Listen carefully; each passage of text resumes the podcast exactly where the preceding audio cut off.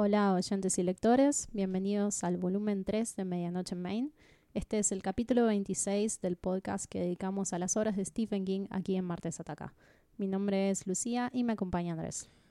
Hola Lucía, hola a todos nuestros oyentes, lectores y aficionados a la obra de Stephen King que están del otro lado episodio tras episodio. ¿Por qué volumen 3? ¿De qué estamos hablando? Para los que están hace rato del otro lado y para los que son nuevos en esto de Medianoche en Maine, eh, les cuento que tuvimos dos volúmenes anteriores. El primero lo dedicamos a las novelas más populares y más comúnmente asociadas al trabajo de Stephen King. El segundo fue cuentos y novelas cortas. Qué difícil fue eso, ¿eh? Ese fue un desafío total. Y este tercer volumen, que es la manera en que estamos empaquetando el trabajo de King para darle un poco de estructura al podcast, eh, lo vamos a dedicar a esas otras novelas de King, las que son favoritas, pero quizás de los lectores más constantes. Esas novelas que tal vez no usarías como referencia para introducir a King a una persona que no lo conoce. Claro. Dirías, por ejemplo, el autor de The Shining o el autor de Doctor Sleep. Y el autor de The Shining. Quiero pensar que este es un poco nuestro regalo para los lectores más acérrimos de Hmm. King y que vamos a poder abordar algunos de esos favoritos de unos pocos en esta vasta bibliografía. Es una buena manera de perder oyentes. Cada vez lo hacemos más exclusivo. Sí. si se quedaron en el volumen 2, creo que ya no hay nada que podamos hacer para perderlos. sí, también eh, este inicio de volumen es retomar con las lecturas y los análisis de las novelas y los textos de King. Venimos de enfocarnos más en lo que fue It y cómo revolucionó. Vimos Castle Rock, que ahora también estamos viendo la segunda temporada que está muy buena, vamos a, a Sí. decirlo. Seguramente en momento grabemos un episodio, pero mucho más adelante. Así que bien, estamos Volviendo a nuestras raíces, pero peor. leyendo, estamos leyendo y eso es importante, que creo que es lo que queremos que suceda, que tanto nosotros como la audiencia leamos. Sí, sintamos una ligera obligación de leer un poco más, que siempre es bienvenido. Bueno, ya lo tiraste como el ejemplo y ya lo están leyendo los En el título. oyentes en el título de, de este episodio. Hoy nos vamos a, a enfocar en Doctor Sleep, algo no muy común en la bibliografía de King, que es hacer una secuela Sí, y puntualmente una secuela de un libro que había escrito más de 30 años antes. Estamos dejando por fuera, obviamente, lo que son las, las series, puntualmente La Torre Oscura. Pero, ¿qué es esto de querer retomar la historia de un personaje que te quedó 30 años atrás? Que es algo que más bien suele pasar en el cine y lo han hecho con, la, con las historias de King. Por ejemplo, Carrie 2, eh, Cementerio de Animales 2. ¿The Shining 2 será esto? Em, sí y no. Y creo que va a quedar mucho más en evidencia cuando hablemos sobre la película de Mike Flanagan que salió hace muy poquito. Em, qué ganas de tentar al, al fracaso realmente a tomar esta Sí. decisión, porque esto es algo que podía salir muy mal. Lo hizo de forma consciente. Le han preguntado en entrevistas por qué te metiste en esta, sabiendo lo que representa The Shining en, eh, en su público. Dijo, y suelen salir mal las unas partes. Eh, pero, hay, soy King y hago lo que quiero. pero hay partes que suelen salir mejor que la primera, como El Padrino 2. Bueno, chabón, pero The Shining. Sí, yo creo que hay una. Creo que hay una parte en la decisión que tiene que ver con volver a apropiarse de la historia.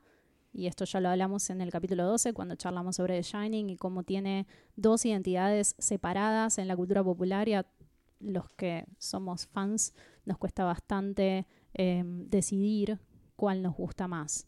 Porque ambas se despegaron tanto eh, que terminaron siendo dos piezas únicas. Estamos hablando de la novela original de King y la adaptación cinematográfica de Stanley Kubrick. Claro, e históricamente sabemos que King tiene una obsesión con este tema, eh, se quedó con la espina clavada, intentó retomar el mundo con su adaptación, con esta serie que era completamente olvidable y fallida, y creo que Doctor Sleep es una manera de volver a, a tomar eh, control de la vida de Danny Torrance después de, de The Shining de King y The Shining de Kubrick. Sobre todo porque Kubrick ya no puede comprar los derechos de Doctor Sleep. Está marcando su territorio. Bien, Doctor Sleep. Em, hablemos un poco sobre el título antes de empezar. Ahora que volvemos a hablar de novelas, me interesa mucho detenernos en las palabras. En sí, Doctor Sleep es la historia de cómo el Doc de Jackie y Wendy, que es eh, Danny Torrance, el hijo que quedó a partir de The Shining atado a los errores de su padre, Jack Torrance, y a la tragedia del Overlook, que fue producto de esta dinámica de poder entre el hotel, su padre y Danny, se convierte en Doctor Sleep, que es su versión adulta, y esto implica atravesar cierto recorrido, que está finalmente en paz con su poder, con el resplandor, y asume su rol de puente. O sea, esta novela es una resignificación y una ampliación de la mitología del resplandor. Sí, es un poquito más explicativa y menos abstracta sobre lo que significa y lo que es el resplandor en sí y qué pasa con los que lo tienen, con los que tienen un poquito, los que tienen mucho, los que le encuentran un propósito benigno y los que le encuentran un propósito totalmente maligno. Tiene un poco esto del bien y el mal de una forma muy marcada. Creo que hay algo más de...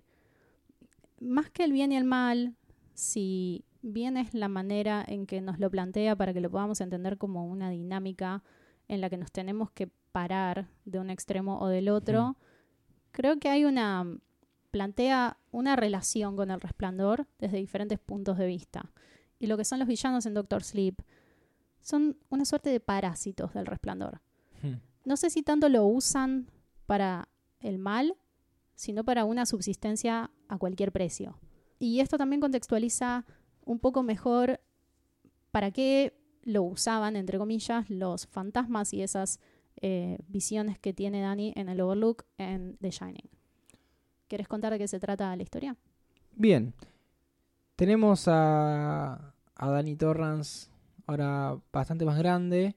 Eh, hay una breve introducción donde lo vemos de niño y aprendiendo a través de Dick Halloran, este gran personaje que nos deja de Shining y que tiene una breve participación en Doctor Sleep quien le explica cómo manejar estos fantasmas, cómo hacer para que no los sigan aterrando. Tenemos a, a la señora que aparece en el baño que lo sigue a cada baño que va. y esta idea de tener muchas cajitas en su cabeza donde puede ir encerrando a cada uno de estos fantasmas y, y de alguna forma aprender a, a, controlar el resplandor y más adelante a empezar a usarlo de una forma que se podría llamar correcta. Sí, eh, Dick Halloran es el mentor de Danny. Lo fue desde el principio y lo sigue siendo en Doctor Sleep. Y es para él una figura de autoridad, una suerte de padre sustituto, porque la relación que tuvo con su verdadero padre, que es Jack, es sumamente conflictiva.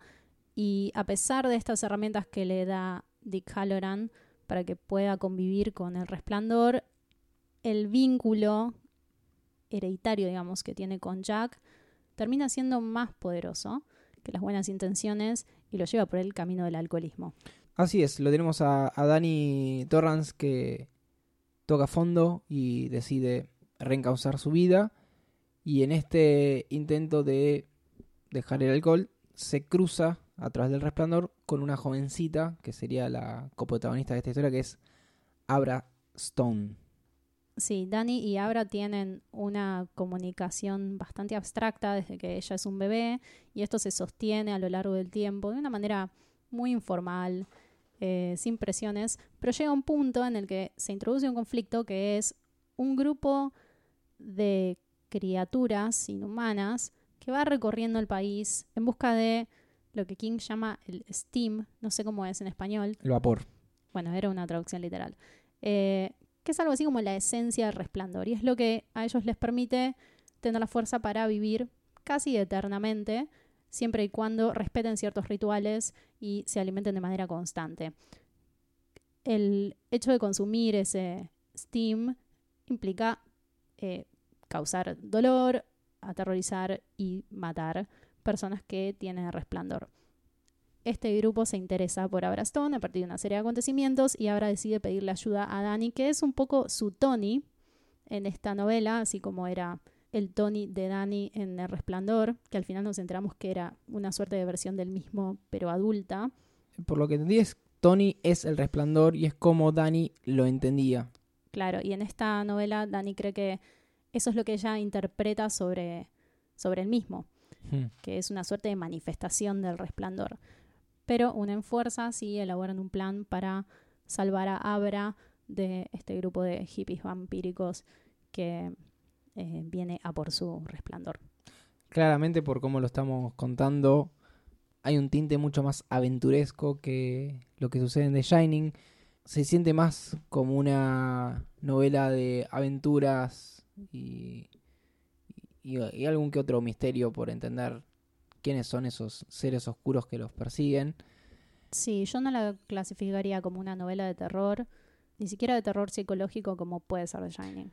Voy a decir algo que no lo había pensado hasta ahora, eh, porque aunque no lo crean, pensamos las cosas antes de decirlas.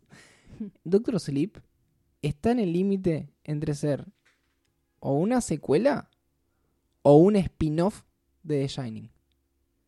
No, es una secuela. Pero a veces parece un spin-off de Danny Torrance extraído de The Shining. Vos decís por Porque el cambio de cambio tono. de tono tan brusco. Creo que la manera de definir eso en realidad es identificar cuál es el tópico central de Doctor Sleep. No me parece mal lo que decís, porque al ser una aventura aislada, se puede considerar un spin-off. Pero cuando se identifica cuál es el eje de Doctor Sleep, está tan estrechamente vinculado a lo que pasa en El Resplandor que, como había dicho al principio, lo resignifica y toma una postura con respecto a qué hacer con ese final que deja todo roto y literalmente prendido fuego. La historia tiene un punto de partida en el trauma que Dani sufre en esa novela. Por un lado, familiar, todo esto de la violencia sobre lo que Kubrick hizo muy bien eh, foco. Y por otro, debido a ese poder psíquico que se termina convirtiendo en una carga, a pesar de los esfuerzos de Dick Halloran. Esto lo lleva a convertirse en un adicto y el punto de Doctor Sleep es atravesar el proceso de recuperación a través del cual alguien que tocó fondo, como vos decías, construye una suerte de red de contención emocional y atraviesa los 12 pasos necesarios para sanar esta herida que dejó de Shining. Lo cuenta a través de una serie de elementos y de conflictos fantásticos, pero nunca pierde de vista eh, la humanidad del personaje principal. Y creo que este es el mayor logro de Doctor Sleep, lo más disfrutable también al leerlo. Es una novela, mm, yo diría, relativamente breve, tiene un ritmo narrativo muy conciso y sostenido. Eh, y King va trazando esta telaraña que une a los personajes a través de hechos concretos, pero nunca desvía el foco de la interioridad de Danny Torrance y su proceso de sanación. Teniendo eso en cuenta, y también lo que hablamos sobre el título, siento que es una digna secuela de The Shining. Bien.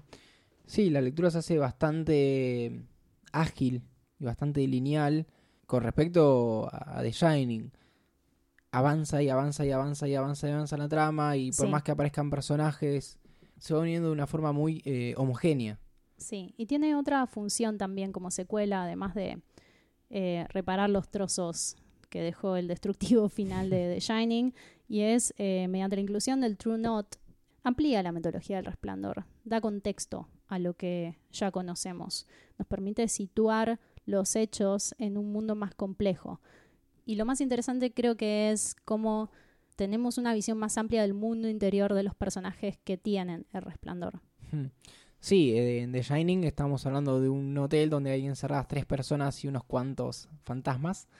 Eh, y acá todo se amplía al- a el mundo, eh, donde nos enteramos que existe mucha gente con el resplandor en varios niveles y donde hay un claro antagonista que es este grupo, el nudo verdadero eh, de True Note, que si querés lo, lo pasamos a explicar ahora brevemente, vos ya Dale, hiciste sí. una introducción.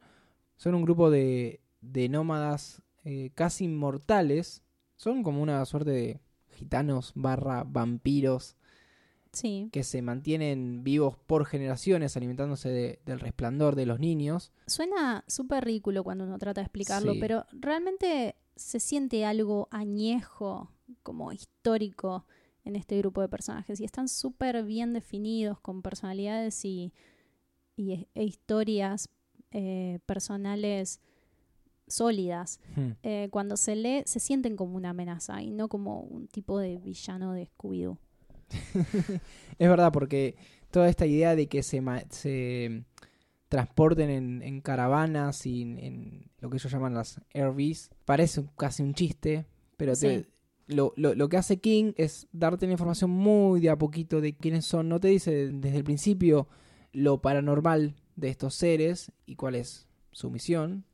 De hecho, aborda la explicación de forma cronológica porque empieza la historia con Snakebite Andy, pero cuando ella todavía no es parte del culto, eh, sino que es un personaje que tiene resplandor y carga con un trauma que la lleva a vivir en un estado de constante venganza y es esta característica oscura que la convierte en una potencial miembro de True Not. Vemos cómo la identifican, cómo la convierten, las preguntas que ella formula, sobre todo a Rose Hat, que es el líder de esta banda de gitanos, vampiros, hippies.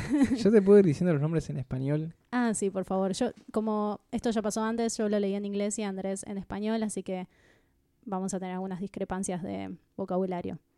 Estamos hablando entonces de Andy Colmillo de Serpiente Está bien, y, muy rockero. y el que a mí me dio mucha gracia es Rose la Chistera, porque no es una palabra a la que estemos acostumbrados, es una galera en realidad. Es un tipo de galera Es un más tipo de galera. cortita. Pero bueno, tuve que googlear que era chistera porque no sabía qué era. Bueno, de Hat es bastante obvio el nombre. Igual tiene un poquito más de, de gracia Rose la chistera que Rose el sombrero o la, som- Claro. la sombrera. Lo gracioso es que no traducen el nombre, no es Rosa la chistera, es Rose. Los nombres son, siguen estando eh, en inglés. Y como vos decías, eh, Andy funciona como introducción a este grupo porque es la última que se convierte a este culto. Sí, me parece interesante cómo los miembros de True Not son entidades intermedias eh, con respecto a lo que conocíamos em, por las criaturas del Overlook, que son más bien, como decía Dick Halloran, imágenes en un libro. Eh, son unos fantasmas abstractos, casi producto de la mente, más que una amenaza concreta y material presente en el mundo físico. Esto nos permite entender que las visiones del Overlook son un aspecto del resplandor y las dinámicas de poder que conlleva. eh, y además deja muy claro que hay y forman parte de otros mundos y no solamente de un tipo de terror solapado con la realidad, sino de algo mucho más amplio. Para redondear esta idea del nudo verdadero, de True Not, Perdón, el nudo verdadero también es un nombre interesante que tiene que ver con el ritual y la manera en que ellos pasan a formar parte de este grupo y es atando su destino a hmm, por un lado, este sentido de comunidad y por otro, a la permanente búsqueda por la eternidad del steam que produce el resplandor.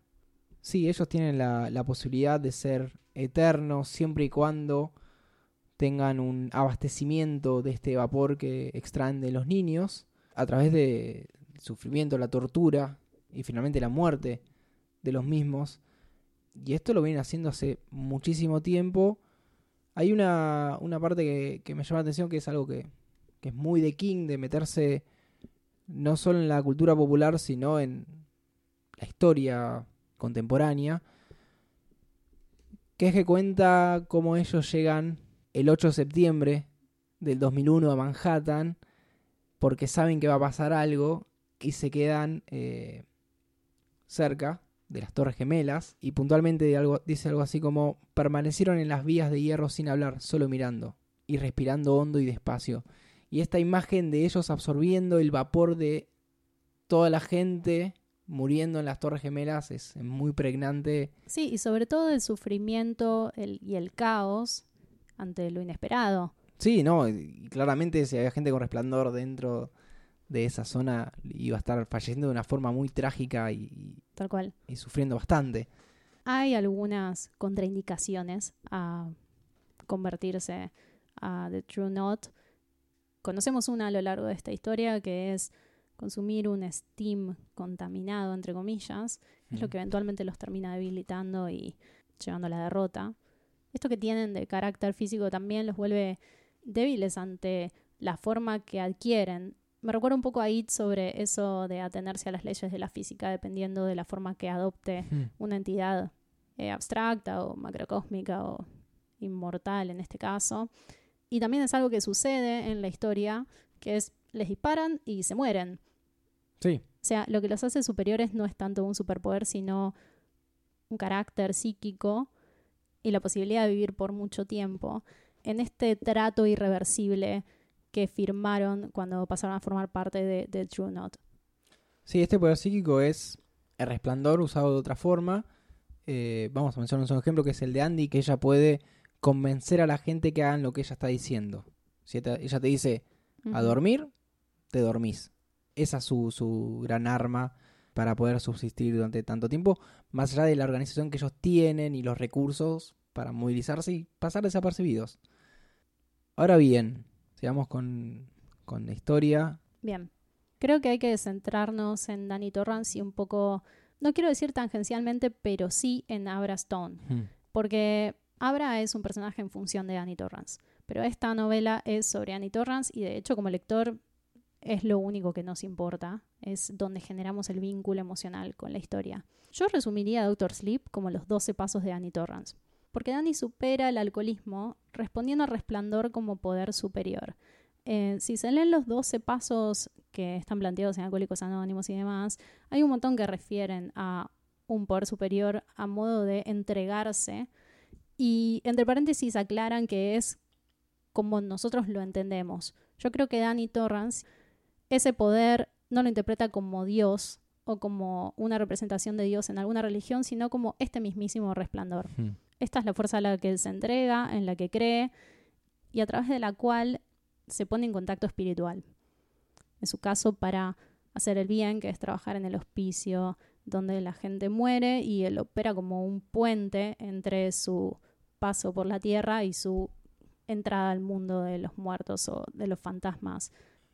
Sí, justamente en ese asilo de ancianos es donde él consigue, él obtiene el apodo de, de Doctor Sleep.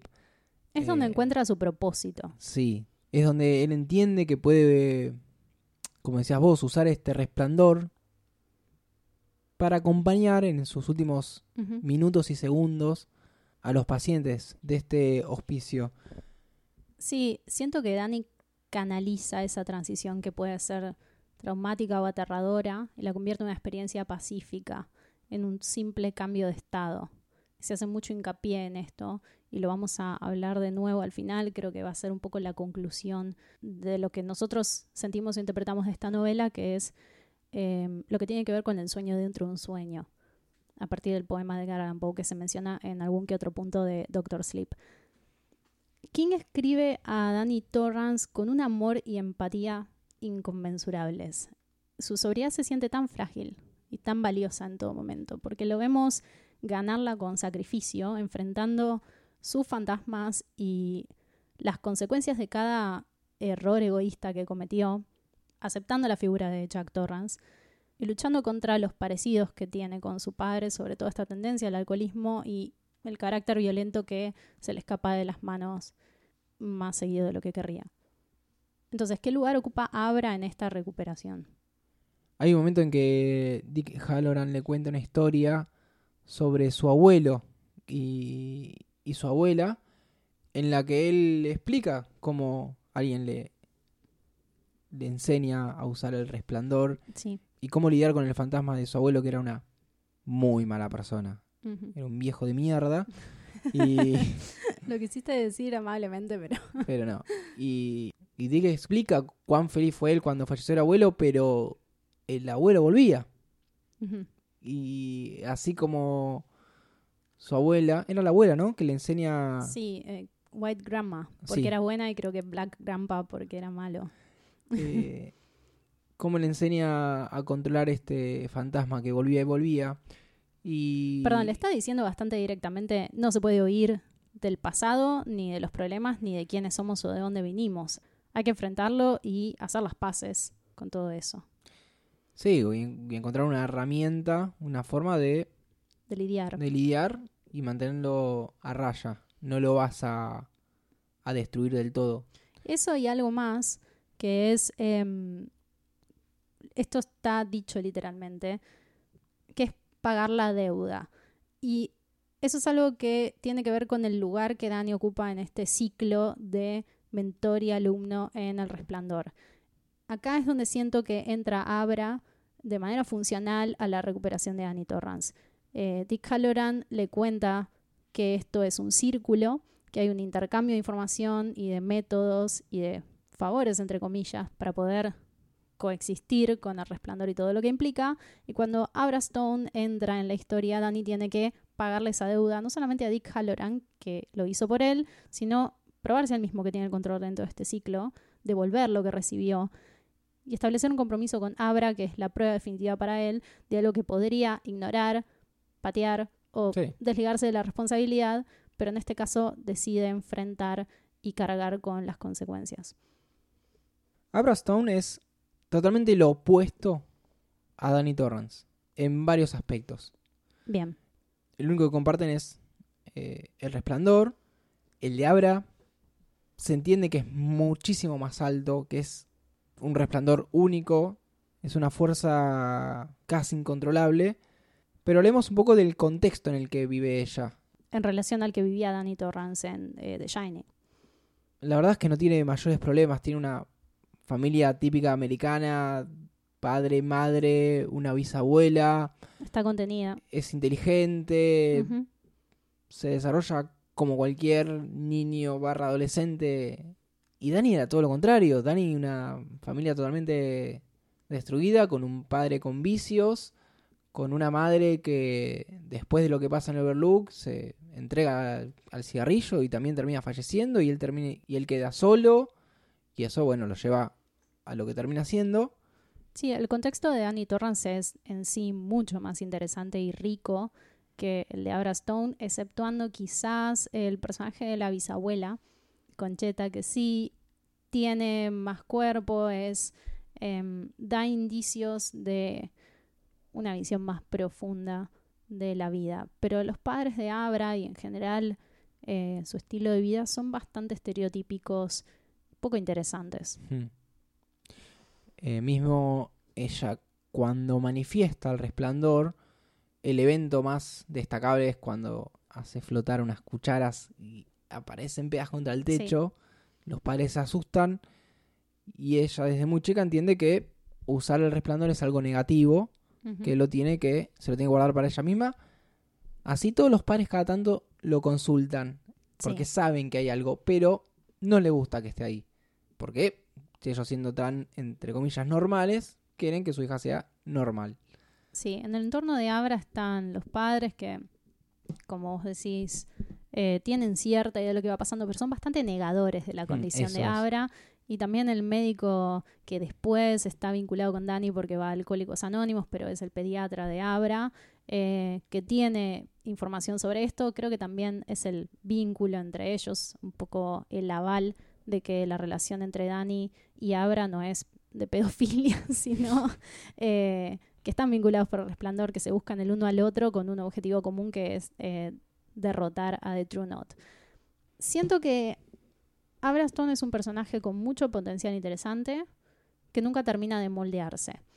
Los rasgos más interesantes de Abra son esos que aparecen cada tanto como un reflujo de un instinto primordial. Es que tiene una soberbia y un cierto gusto por la violencia que se va demostrando cada vez más a medida que tiene intercambios con Rose the Hat, que es la, criatura que más la tiene en la mira, y hacen algunas, se tienden trampas mentales entre sí. Eh, hay una lucha de fuerzas y de egos bastante pronunciada, y eso es interesante, como Abra no es una víctima aterrorizada, sino alguien ¿A quién le copa un poco?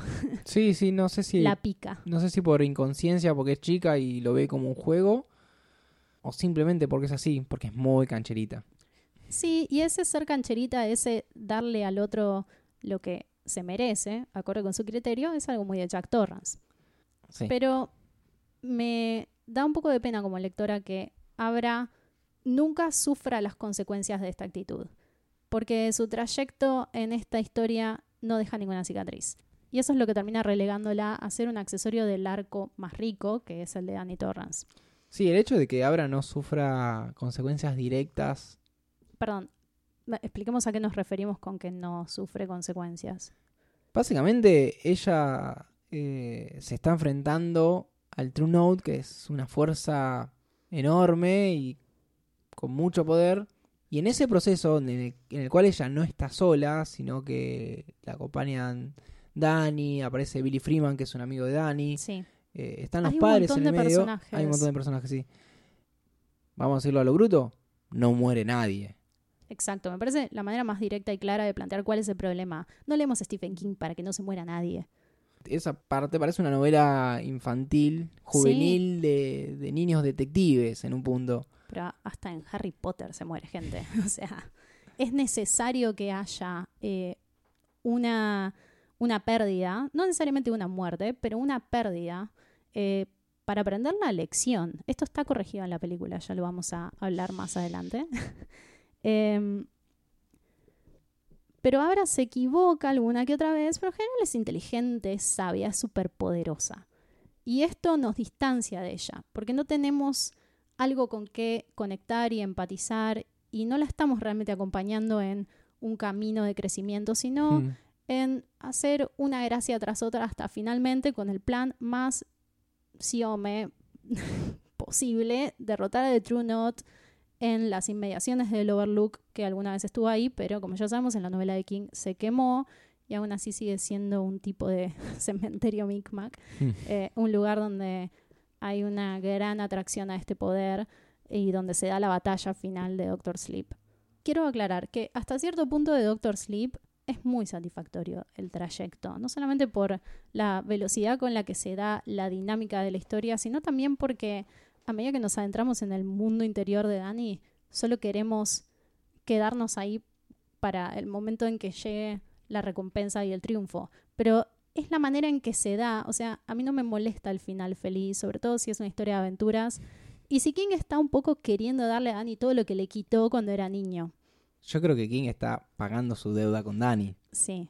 Creo que lo quiere tanto que lo quiso demasiado en Doctor Sleep, le dio todo. Y alguna que otra cosa se podría haber recortado para que la experiencia sea un poco más contundente. Pero hay un punto en el que la historia entra en una planicie que no se siente como un clímax, Hmm. sino como una, una resolución tan facilista a un conflicto que era tan rico que termina sintiéndose como un desperdicio. Sí, cae mucho en lo obvio también. Sí. Y en cosas que no tienen tampoco mucho criterio, porque la aparición del fantasma de Jack Torrance me parece espantosa. Espera, espera, espera. Te metiste con algo que es.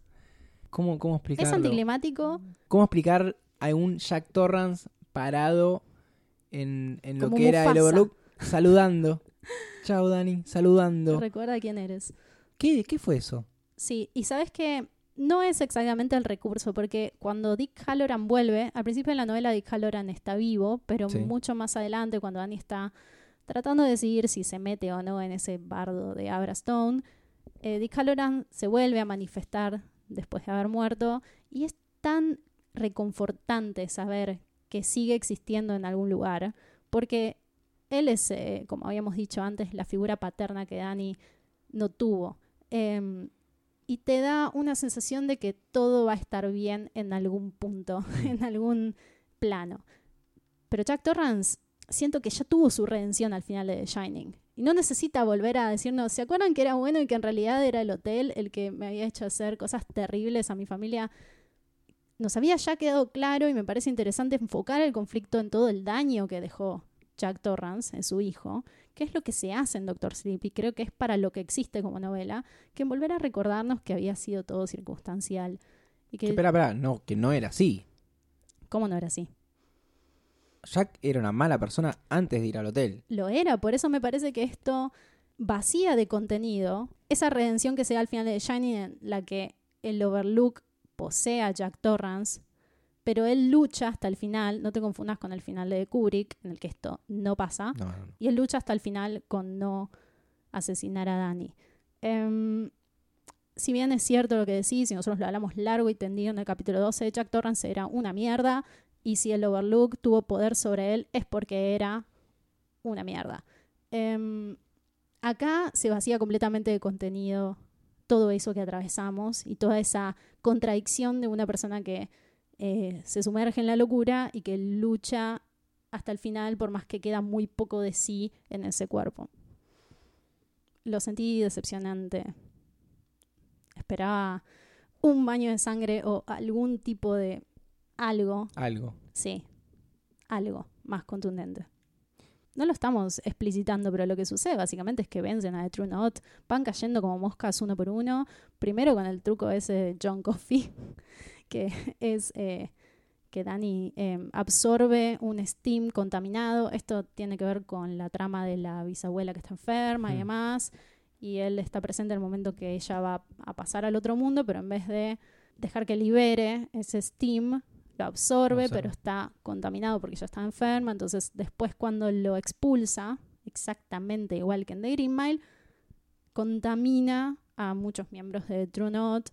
Em, antes de esto también hay un montón que los matan a tiros. Básicamente cada paso que dan van eliminando miembros de este culto o intimidándolos para que huyan y finalmente están cara a cara contra Rose the Hat, pero la vencen de la manera más idiota eh, y también haciéndole muy poco honor a su persona. Sí, al poder que tenía. Sí, a su poder, a su condición de líder, al carácter súper aguerrido de Rose Hat, que es un gran villano, Hmm. Eh, y al que se le da mucho espacio a lo largo de la novela para desarrollarla y para mostrarnos qué es lo que siente, cómo va aumentando su ira a medida que va perdiendo miembros y se va quedando sola en este mundo en el que lo único que tenía era eh, su culto. Me parece que al final de la historia nos quedamos con una Abra Stone que ni siquiera Dani conoce del todo.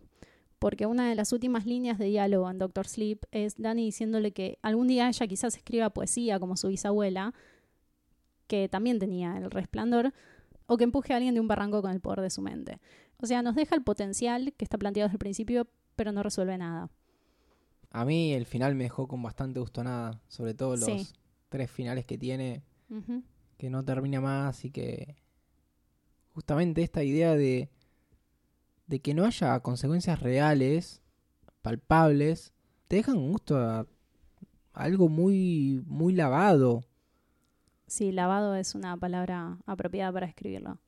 Podés querer mucho, mucho a tu personaje, pero no no estás haciendo nada con él concretamente más allá de los 12 pasos, la redención. Pero no, para mí, Dani sí es el que tiene su arco completo. Que sea un final feliz no significa que él no haya atravesado los obstáculos y las, em, los desafíos del algo como un camino del héroe.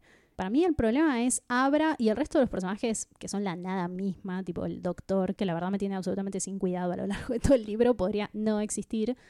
Eh, para mí el problema es Abra, que funciona como una herramienta para Dani. Eso es un problema muy común en los personajes de mujeres. Pero yo creo que de esos muchos finales que vos mencionás, el último sí es súper valioso. Es donde vuelve a hacerse hincapié en cuál es todo el motivo por el cual existe este libro y por el que nos quiere contar la historia de la sanación de Annie Torrance. Y me parece que en ese final y por todo esto que, que es Dani como personaje, le perdonamos lo otro. Mm. O sea, nos deja como un poco fríos, pero no odiamos Doctor Sleep. No, sentimos que perdimos no, el tiempo y que es una cagada. Eh, porque te da mucho, eh, solo que de manera desbalanceada.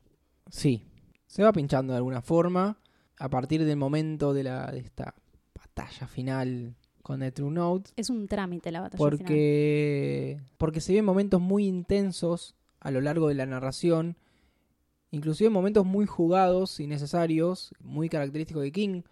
Eh, hay un personaje que no estamos mencionando, que es el que de alguna forma guía la, la trama y establece de forma concreta el vínculo entre Danny y, y Abra, que es eh, Bradley Trevor Sí, que es uno de los tantos niños que el True Note eh, secuestra para torturar y, y matar para poder colectar eh, en sus tanquecitos de, de- de steam de sus vapor. termos. Tienen termitos eh, de, de vapor para poder subsistir. toda la- la- esta secuencia de narrar cómo, cómo lo matan y todo lo que pasa, de enterarte que Abra puede una y otra vez recordar toda esa secuencia Sí, de la muerte de Bradley y a través de eso mandarlo a, a Danny a buscar el guante con el que lo enterraron. Eh, Sí, esas redes psíquicas que se forman entre los personajes son súper interesantes y son entretenidas también. mm, Por eso son también los elementos que siento que nos llevan a hacer la vista gorda al final. Porque Abra no nos da mucho como un personaje con cuerpo y desarrollado, pero sí nos habilita a que se den todas estas situaciones aventurescas eh, Es que es eso. viajando por las mentes de otros. Son Sí. aventuras que, que se van resolviendo. Para mí, al menos, esto solo pasa con Abra. No creo que Doctor Sleep sea un libro en el que hay una aventura con una estructura súper concreta y se resuelve y el- podría haber otro Doctor Sleep con otra aventura. No creo que sea ese el caso, por favor, no. Las locas aventuras de Doctor Sleep. sí. Eh, y en base a esto, quiero, si vos estás eh, listo para cerrar. Sí. Bien, hay un poema que se menciona, lo quiero traer a modo de conclusión, que es Un sueño dentro de un sueño de Edgar Allan Poe. Esto está eh, mencionado muy por encima en Doctor Sleep una o dos veces. Alguien se lo dice a Dani, honestamente no me acuerdo quién, alguno del Alcohólicos Anónimos o qué sé yo. Es un poema de 1849 que reflexiona sobre el límite entre la realidad y el sueño. Y lo hace angustiado por lo efímero de nuestra existencia en este mundo que conocemos, que se revela muy frágil y abstracta de un momento a otro y se nos escapa de una manera fugaz, eh, como un sueño después de despertarnos. Siento que es un poema muy pertinente para Annie Torrance y lo que se está contando, porque él vive parado en el umbral entre mundos Hmm. y experimenta el plano real y el fantasmal con el mismo peso emocional. Esto es lo que lo termina llevando al alcoholismo, la imposibilidad de lidiar con esa carga que es para él en su totalidad parte de una vida real, entre comillas. Y se siente como un, un medium de esa fugacidad que siempre está a punto de romperse. Danny es un personaje que flota entre espacios abstractos. Y creo que no es una mención accidental, porque King lo complementa inventando un verso de otro poema eh, que supuestamente escribió el personaje de Concheta Reynolds, que es la bisabuela de Abra, y dice lo siguiente. Dios es un entendido en objetos frágiles y decora su nublado paisaje con adornos del más fino cristal. Esto está en el capítulo que se llama eh, Glass Ornaments, es el décimo, y narra la llamada telefónica de Lucy, la madre de Abra, cuando le cuenta al marido que la abuela está empeorando y está, a pesar de su ayuda y su asistencia, está eh, camino a la muerte. No es tan lejana la sensación de Edgar Allan Poe cuando habla sobre esos granos de arena dorada que no puede aferrar con más fuerza ni salvar de la marea. Si te parece bien, voy a leer la primera estrofa de este poema, que es muy cortito, y Dale. si les interesa pueden buscarlo y leer el resto. Dice lo siguiente. Recibe en la frente este beso, y, por liberarme de un peso, antes de partir, confieso que acertaste si creías que han sido un sueño mis días, pero es acaso menos grave que la esperanza se acabe de noche o a pleno sol, con o sin una visión, hasta nuestro último empeño es solo un sueño dentro de un sueño. Me hace pensar mucho en el, en el rol que tiene Dani con los ancianos. Esa idea de acompañarlos, de meterse un poquito en su cabeza y... ¿Viste cuando te dicen que cuando uno muere está solo Sí, y nadie está con vos? Y yo creo que, que Dani tiene la posibilidad de dar un pasito más y acompañarte un poquito más. sí, a través de ese tormento que plantea Edgar Allan Poe como algo que nos angustia existencialmente. Mm. Eh, me gusta, me gusta. Bueno, hablamos sobre la película de Mike Flanagan. Eh, salió hace muy poco, así que si quieren retirarse, este es el momento. Espero no haber spoileado antes. Perdón si hice algún comentario que les arruina la experiencia. No, yo creo que no, no se dijo nada que atente contra el visionado. Quizás condicioné un poco, pero creo que no contamos No, nada. yo creo que no, yo creo que no. Así que eso. Bien, ¿podemos titular esta sección 217 o 237? Yo la voy a titular Habitación 227. Ok. Siento mucho respeto por Mike Flanagan. Ahora. Eh, no, cuando vimos Gerald's Game, capítulo completamente aparte, me pareció que era alguien que ya entendía cómo se hace esto de adaptar la obra de King. No todos lo entienden, de hecho diría que la mayoría no lo entiende. Guarda, o lo guarda entiende-. O lo entiende tan a su manera que se va completamente de tema. Eso puede ser una bendición para la cultura popular. Pero Mike Flanagan es un fan. Es el Darabont de nuestra generación. Sí, Darabont es de nuestra generación en parte, pero este es más, más cercano. es como un Eh, clon de y cu- cu- cumple con los requisitos eh, de admirar a King, de entender su obra, de entender su espíritu y ser pelado. Yo creo que fundamental. son las, los ítems que hay que, que hay que llenar para que, para que King te abrace y te diga, bueno, acá tenés los derechos. ¿Quién está chocho con esto? Bueno, inevitablemente vamos a hablar de que King nunca se sacó la espina de lo que fue de Shining. Creo que esta es la, la peor faceta. Siempre con, con vos hablamos de, che, ojalá que King nun- nunca sea una persona horrible que de golpe se descubra que en realidad tenía niños en un sótano. Y Lo cosas hablamos así. más seguido de lo que, Sí, de lo que sería saludable.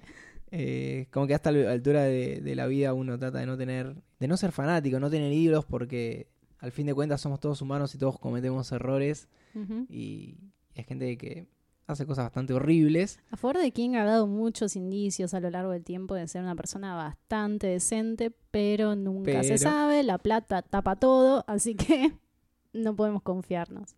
Pero bueno, creo que esto es lo peor que vemos, la peor cara de King. Eh, Este ser resentido, que no suelta, eh, un tanto envidioso, un tanto sobreprotector de su obra, que le declaró de alguna forma la guerra a Kubrick, Sí, una guerra que ya lleva cuántos años? 40. pero está yendo al cementerio a escupir una tumba, ya está King, ya, ya está, ya Basta, King, anda a jugar con tu perro. No, no importa quién gana, quién pierde. eh, cada uno hizo lo que hizo, aportó a la cultura popular y ya está. Así todo, creo que sigue rompiendo un poco los huevos con esta idea y por eso lo quiere tanto Flanagan. Persona que, con toda la dignidad del mundo, dijo, Steven, si vamos a hacer la secuela de Shining en el cine, no podemos evitar que existió The Shining de Kubrick. Y que esa es... No va a ser, perdón, no va a ser la secuela de esa serie de mierda. Ojalá le haya dicho eso de verdad. Porque alguien se lo tiene que decir. Y yo creo que Flanagan es el enviado. Es el que llegó para conciliar Mm. esta lucha de egos. Pero creo que le falta para ser tan directo. Sí. El tema es que Doctor Sleep es una... A ver, en el imaginario popular, The Shining es la de Kubrick. ¿Por qué? Porque el cine es un medio bastante más popular y pregnante, con un efecto mucho más inmediato que la literatura, por más que esto sea literatura súper popular. Nadie se hace una remera con un texto, sino una, una remera con la cara de, de Jack Nicholson atravesando la puerta. Es una muy buena forma de ilustrarlo. Eh, entonces, si íbamos a volver a adentrarnos en este mundo, tiene que ser en el que conocemos y en el que ya nos adentramos audiovisualmente. Hmm. Mike Flanagan tenía que quedar bien con Dios y con el diablo, y yo creo que lo hizo.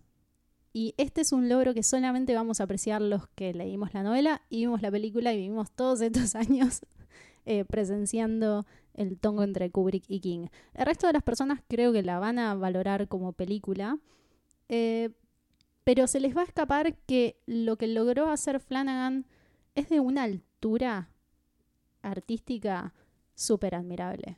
Hmm. Porque además lo hace con respeto y honrando a los dos, pero también se toman sus licencias para él aportar su parte al universo de The Shining y de Doctor Sleep. Y es un equilibrio muy difícil de lograr.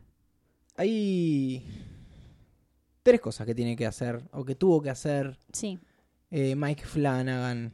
Primero, respetar la obra original. Segundo, continuar con el imaginario visual y con el guion mismo de The Shining. Sí, con los cambios que plantea con respecto a la novela que son sustanciales. Y por último, corregir los errores de King. Otra vez. Eh, Me río por porque ya lo- lo hizo Carpenter lo hace cierto 30 años. que es lo que estás diciendo. Solo nos queda reír. Yo creo que los, los quiere también estos directores porque terminan de, de hacer Sí. el trabajo sucio que no, no quiso hacer en muchas ocasiones. Sí, eh, Flanagan hace lo siguiente, que es mantener por un lado la propuesta visual y sonora de Kubrick, y por otro lado incluir eh, la degradación de Jack Torrance como línea argumental, que es la parte humana que dejó afuera Kubrick y por la que King se está quejando eh, desde los 70. Eso genera una reconciliación, ¿no? Es un vínculo cálido entre las dos versiones de la historia. Y en honor a estos cambios es que toma o abandona ciertos elementos. Porque incorporar la línea argumental de Jack Torrance, siendo una persona que tenía un conflicto interno y se degradó y se entregó al Overlook, etc., es necesario usar literalmente el final de la novela, que es la explosión del Overlook. Es lo que no pudimos ver en la película de Kubrick y que sí podemos ver ahora en la película de Doctor Sleep, pero no está en la novela. Y en honor a la versión de Kubrick, que es muchísimo más mental y abstracta, retoma el laberinto, que es donde Danny Torrance, fílmico, eh, logró deshacerse del monstruo mayor que era su papá y lo reutiliza para que sea el contexto donde Danny guarda los monstruos Mm. del Overlook en las cajas que le proveyó Dick Halloran. Entonces veo que hay una coherencia súper sólida en las decisiones que fue tomando que tienen que ver con incorporar todo lo que era más valioso de uno y de otro. Y a la vez mete mano también y toma la oportunidad de los nuevos elementos que trae Doctor Sleep la novela para él expresarse eh, audiovisualmente. Cuando encaré la lectura de Doctor Sleep, eh, ya estaban dando vuelta los trailers, imágenes, adelantos, entrevistas y toda la cháchara que acompañan un lanzamiento de este tipo, lo cual se me hizo muy difícil esquivar, pero creo que lo logré con altura, que es no ver mucho trailer, no ver mucha cosita que me condicionen la, eh, mi propio imaginario de cómo veía yo los personajes y las situaciones y los lugares mientras lo leía. Y lo primero que pensé es cómo van a representar todas las situaciones de resplandor, la- que son más bien oníricas, Sí. las comunicaciones entre los personajes, los juegos mentales entre Rose y, y Abra. Este mundo nuevo que plantea Doctor Sleep, Sí, de y- hecho. y ese creo que debería ser el cuarto punto que no mencioné anteriormente, que es llevar a la pantalla algo tan abstracto. Sí, para mí está súper bien eh, descrito en la novela. Pero Flanagan, eh, a- acá es donde vemos su marca autor. Sí, Y usa recursos creativos y apropiadamente oníricos para narrar esto. Eh, no sé, me viene a la mente cómo altera la dirección del espacio moviendo la cámara, o Rose Hat flotando sobre la ciudad cuando busca la locación de Abra, pero con unas leyes de una física extraña. La fluidez entre la realidad y los espacios mentales, eso es constante en la película. Y en última instancia, bueno, también la manera en que elige representar lo que ya está creado, que es el Overlook. Leí algo muy interesante em, en internet, ya no recuerdo dónde, que decía que Flanagan eh, toma como propuesta visual mostrar el Overlook como lo plantea Dick Halloran, imágenes en un libro. Por eso es que no hay CGI extraño o recreaciones súper fieles de lo que fue la película de Kubrick, sino una interpretación un poco desviada de lo que nosotros recordamos. Sí, el Overlook lo, lo, lo rearmaron. Hay imágenes donde ves a Flanagan muy contento caminando por el Overlook Sí. con un hacha. Amo cuando los, los directores tienen el suficiente dinero para cumplir algún que otro capricho. Realizar su sueño. Sí, es verdad que todas las... Lo que serían como, como flashbacks a veces de, de lo- del Overlook parecen tan, tan similares a lo que hizo Kubrick. Se llegó a pensar que era footage no utilizado en la película original. Hay, hay dos tomas que, son de la película sí. original, le- les agregaron nieve, les cambiaron un poco la iluminación. Esto es justamente a lo que me refiero, para que se sientan como un sueño, Hmm. un recuerdo que está distorsionado, pero de una manera súper sutil.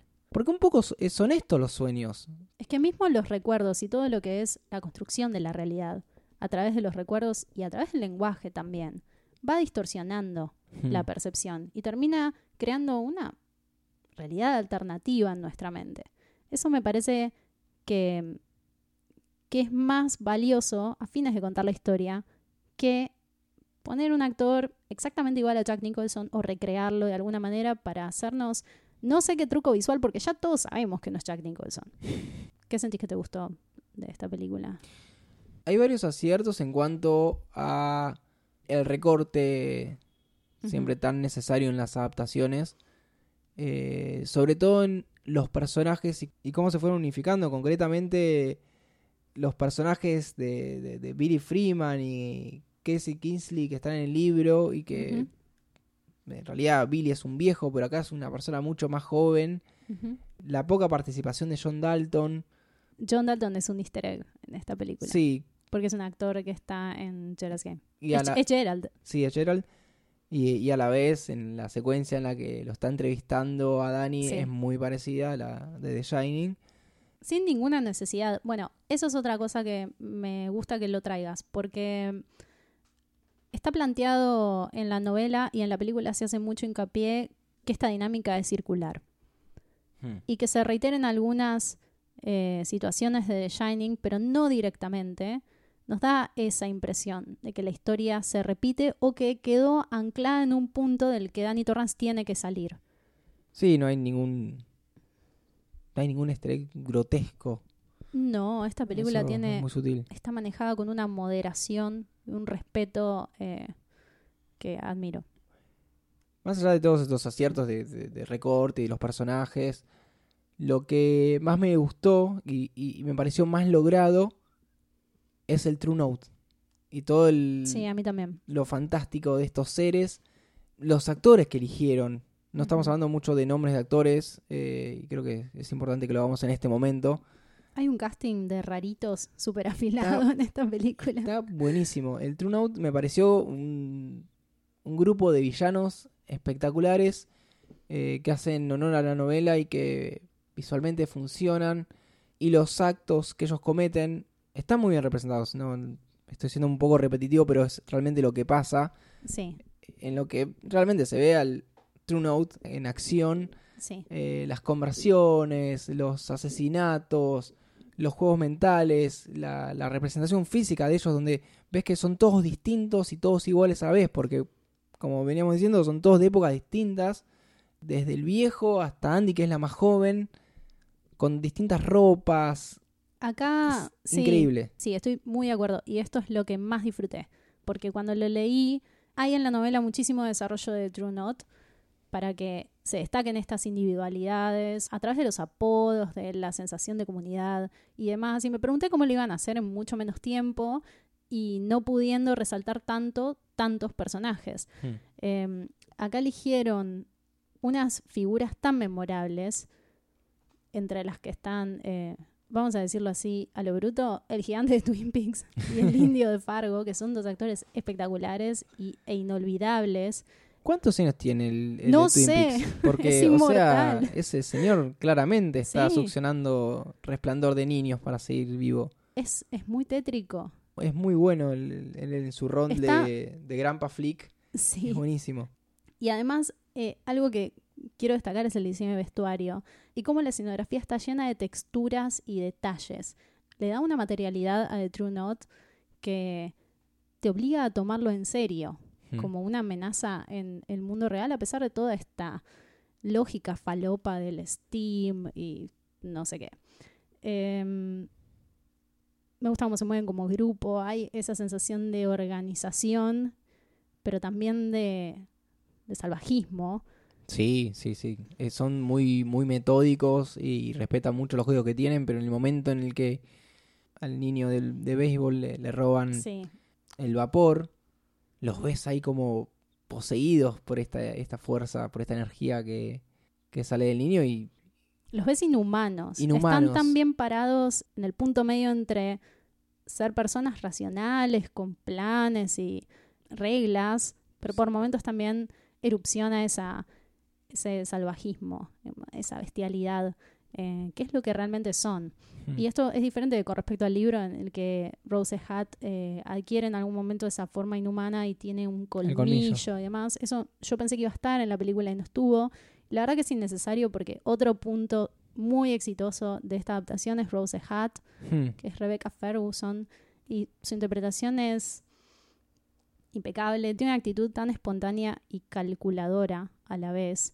Siento que representa muy bien todo lo todo el desarrollo que le da a la novela y acá se le da un rol también preponderante, se la valora como villana, eso es algo que a Hmm. veces no sucede, que se desarrolla muy poco el villano y por eso el conflicto no nos interesa o eh, después al momento del enfrentamiento no, no paga, digamos. Pero Rose Hat eh, de Flanagan sí es tridimensional, tiene las motivaciones claras, eh, su enfrentamiento con Abra es interesante, la dinámica entre ellas, y tiene momentos de debilidad, miedo, triunfos, fracasos. Hay, hay un montón de cosas eh, que le dan personalidad a Rose Hat. Por momentos parece más humana que Abra. Eso te iba a decir, que más que villana es una digna contrincante. Hmm. Y eso me gusta mucho, eh, cómo está resuelto. ¿Y Dani? Iwan McGregor. Iwan. Eh, Ahora es nuestro. Iwan McGregor de grande se parece mucho más a Danny Torrance que el Danny Torrance original, que el actor es verdad, qué perturbador. que se volvió otra persona que no se parece al pequeño Danny. Más allá de si parece o no al niño, se parece mucho a la versión autodestruida presentada por King. Eh, está muy bien. Se, mismo al principio sentís ese olor a alcohol pegado en su cuerpo. No por primera vez. Recupera muchas, eh, muchos rasgos de la interpretación de Danny Lloyd. Eso de Mm. estar siempre un poco retraído. Creo que representa muy bien una persona que está presa en su cabeza y cuando se pone en el modo dramático es muy eficaz. Pienso en la, en la escena para mí más emotiva de, de Shining. En realidad todas las que tienen que ver con Jack y en cómo es una pesadilla para él son las más fuertes de Mm. la película. Y pienso en la en el monólogo de Alcohólicos Anónimos, que la cámara se zoom in lentamente sobre Danny cuando le dan la medalla de sobriedad y se la dedica al padre, qué sé yo, y es un momento de desgarrador. Eh, y también la conversación que tiene en el Overlook. Toda la secuencia en que entra al Overlook y solamente camina y reactiva toda esa movida de fuerzas espectrales, podría haber visto una hora entera de Danny Torrance Sí. adulto. Hay una. Pasa algo en la película que cuando aparece el Overlook, que es lo, Sí. lo más significativo que no está en el libro y que ahora aparece un poco de la mano de Kubrick, hay un quiebre muy notorio de. Ahora empieza. le da mucho, mucho carácter al camino de Danny Torrance, el volver a enfrentar concretamente esa situación traumática que lo llevó por un camino de arruinarse la vida. Todos los, los cambios que hizo Flanagan son muy funcionales a contar la historia con el corazón y eso es lo que había faltado en la película de Stanley Mm. Kubrick a criterio de King. Yo no le quito mi 10 de 10 a la película de Stanley Kubrick, pero ni con un arma en la cabeza. Pero Flanagan vino y hizo las paces y nos dejó a todos contentos. Sí. Un ser del bien realmente. Sí, eso también hace que como producto comercial sea un tanto de nicho, Sí. más allá de los millones que se gastaron en la producción y Nosotros salimos del cine y Andrés me dijo, esta película le va a ir como el culo. Y lo peor es que estábamos re contentos. Sí, O sea, sí, sí, sí. a nosotros nos encantó. Pero es inevitable darse cuenta de que no es una película para el clamor popular. No, no, Porque como decía antes, a nadie le importa, excepto a los que ya veníamos un poco cargados con la idea de cómo va a hacer esto este sujeto. Siento inclusive que ni siquiera es para la gente que vio The Shining. Es para el que leyó también The Shining y pudo leer Doc- Doc- Doctor Sleep. Realmente no sé qué tipo de información recibe alguien que... A ver, por empezar, no la puedes ver sin no haber visto The Shining porque es una secuela. Ese es Eh, el requisito fundamental. Sí, es- está claro que hay mucha información que te va a faltar y no... ¿Quién es este chabón? ¿Y esa vieja? Eh, pero lo que me, me queda duda de qué pasa con alguien que jamás leyó ni The Shining ni Doctor Sleep. Si realmente no siente que están muy sueltas las dos películas, porque realmente son dos cosas muy distintas. Que Eh, no le hayan puesto de título de Shining 2 también puede llegar a ser un problema. Porque supongo que hay gente que la va a ver sin tener idea de que era la secuela de Shining, o por ahí va Mm. porque está Iwan McGregor en el póster. Hubo un esfuerzo en Eh. que se parezca también los póster con Eva McGregor. Sí. Con la Aparte, carita. el tagline es Dare to Go Back, Sí, sí, sí, que sí. es atrevete a regresar. Pero, no sé, acá Midsommar se llama El terror no espera la noche. O sea, yo no, no puedo. No puedo entrar en eso. Sí, creo que el esfuerzo publicitario estuvo en que vuelve al Overlook. Sí. ¿Qué onda? Y además tiene un ritmo no lento, pero tranquilo. Esto Hmm. respeta bastante la novela. Hay un tono muy melancólico, a diferencia de Jane Kubrick, que es al palo constantemente y súper violenta, y todo memorable, y todo explota, y pasan cosas increíbles. Esta no creo que sea tanto sobre eso, sino más de recorrer y de experimentar y empatizar con Danny Ujú. Torrance. Entonces también tiene eso que le falta el gancho de la acción o de o de jumpscare o lo que fuere eh, que tal vez se busca en una película que está marketineada como de terror. No es una película de terror. no. The Shining sí lo era, pero está en ese género intermedio que es complicado de vender. Hay una, un detalle más que quiero agregar que lo mencionamos como una falencia de King que ahora vamos a traer acá, que es Abra. En esta adaptación, Abra sufre las consecuencias que decíamos que le faltaban en la novela. Era un ajuste menor, lo podría haber hecho tranquilamente. ¿ves? Me pone de muy mal humor King. Y no solamente Abra, sino el plan que ellos realizan, que pasa que acá se resuelve distinto por la presencia, la- por la existencia del Overlook, Sí. muere gente. Es muy literal, pero sí, pero también muere el que tiene que morir. sí. Eh, acorde con lo que viene sucediendo y lo que te vienen diciendo. Esta gente es peligrosa, eh, van a matar a todos en su camino para llegar a Abra, que es su salvación, porque no Hmm. tienen más reserva de Steam, eh, la necesitan y ella es eh, lo que están buscando hace tanto tiempo, bla. Entonces, no mata por matar, sino que es lo que termina de subrayar todos esos conceptos que te están queriendo contar. Sí, por una parte, cuando Papá Cuervo llega a la casa y, está buscando a Abra y mata al padre. Porque, Y es, sí, porque es lo que hace el, True. Note, no, no son buenitos y van especulando si mató o no, como pasa en la novela. Y por último, el, el final de, de Annie, o el traspaso a una nueva realidad, Sí. es muy importante porque no solo simplifica, sino que termina de explicar cuál es su rol Exactamente, sí. en la historia de Abra, haciendo lo mismo que hizo Dick Halloran, conciliando esta idea de la vida y la muerte, los fantasmas buenos, los fantasmas malos. Sí, y también es la culminación de su historia. O sea, no le quita a- al arco del libro, No, no, para nada. porque tiene, sigue teniendo que ver con los mismos conceptos y con ese pagar una deuda que charlamos antes.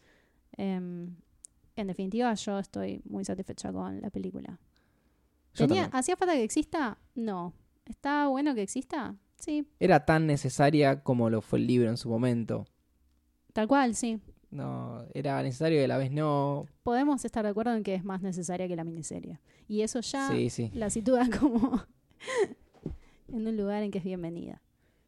Bueno, creo que no, no hay mucho más que contar de la película. Hablamos bastante sobre la película. Creo que para concluir podemos cerrar con este rol de Flanagan, metiéndose en el medio de esta clásica dicotomía de, de quién querés más, a tu mamá o a tu papá, en este caso papá Stephen y papá Stanley, porque es un poco lo, lo que pasó. En el capítulo 12 un poco discutimos de qué lado estaba cada uno, y creo que lo que hace el tío Miguel es decirle, esta familia. tipo, chabones, son los dos muy buenos en lo que hacen, Sí. no hace falta que, que uno sea mejor que el otro. El nene, que es The Shining, está bien cuidado por los dos. Eh, así que me gusta esta idea de, de Shining traspasando lo que es, o mismo Doctor Sleep, el traspasando la idea de novela, sino de, de, de suceso cultural y que un director pueda resignificarlo. De hecho, yo mismo estoy ahora haciendo las pases con Kubrick, que sí me gustaba mucho la película, pero no me gustaba eso de haber manoseado a King. Yo nunca tuve problema. Pero ahora trato de pensarlo como que The Shining es un nene que tiene los ojos de, de, de- de- de uno, lo- la, la sonrisa del otro y, y los buenos consejos de, de Mike Flanagan. Eh, Podemos ser una familia feliz y se vivir puede. todos en armonía. Se puede, se puede. Esa es la conclusión. Eso es Doctor Sleep. eh. King, no tenés que escribir más nada, no tenés que no tenés ninguna deuda con Abra, déjalo ahí. Ya está, Sí, por favor, déjalo ahí. ya está. Bien, bueno, hemos terminado. Así es, hemos llegado al final del capítulo 26 de Medianoche y Men.